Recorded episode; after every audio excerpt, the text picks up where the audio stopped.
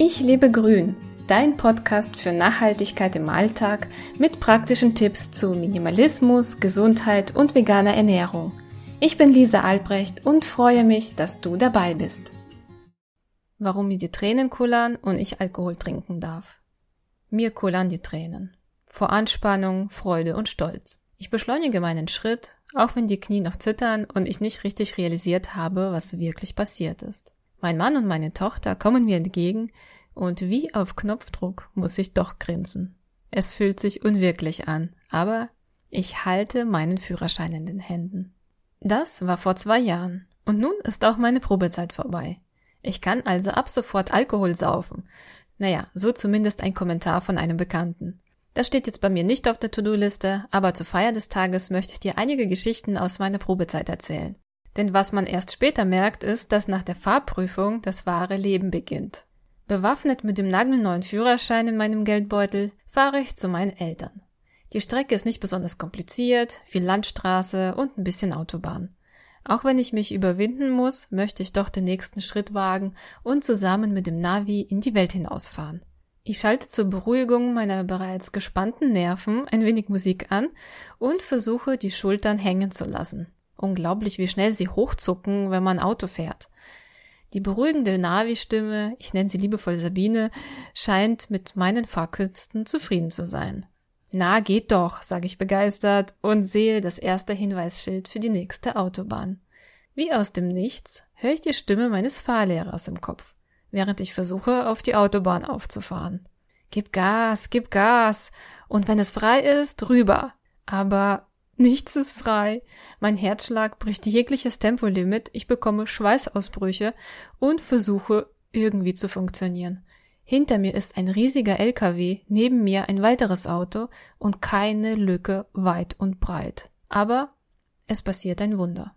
Das Auto neben mir wechselt die Spur, ich rutsche sofort in die Lücke und höre auf meinen Fahrlehrer und ich gebe Gas. Aber sowas von.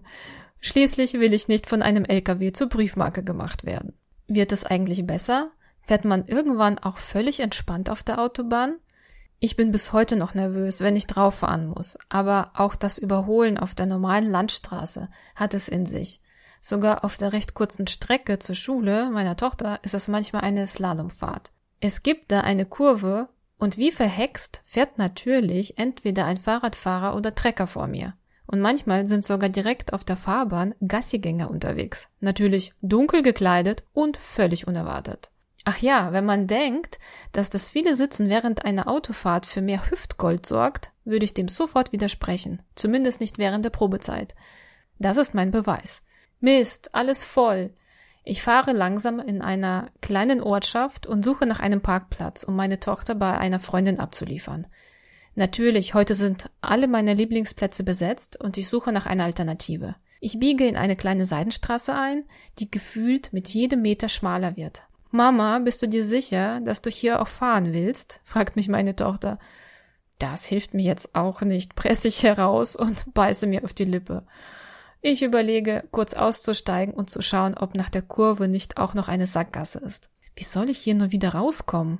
Ich muss dringend wenden. Etwas panikartig schaue ich mich um. Ist da nicht eine Einfahrt?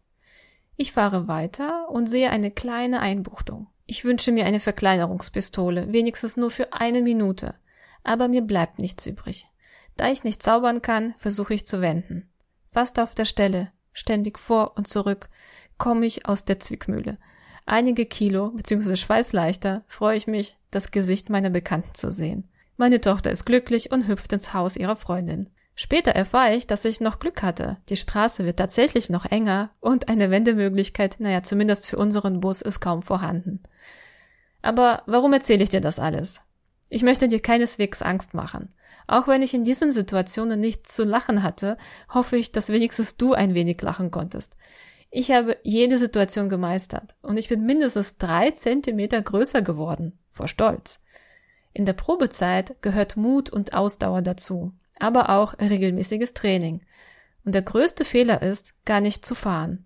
Die Angst bekommt dann einen Ehrenplatz und der Teufelskreis beginnt. Lass dich gar nicht drauf ein. Schalte deinen Kopf aus und hab Vertrauen, dass du jede Situation meisterst. Denn das fühlt sich richtig gut an. Du hast Lust bekommen, dein Leben in die Hand zu nehmen?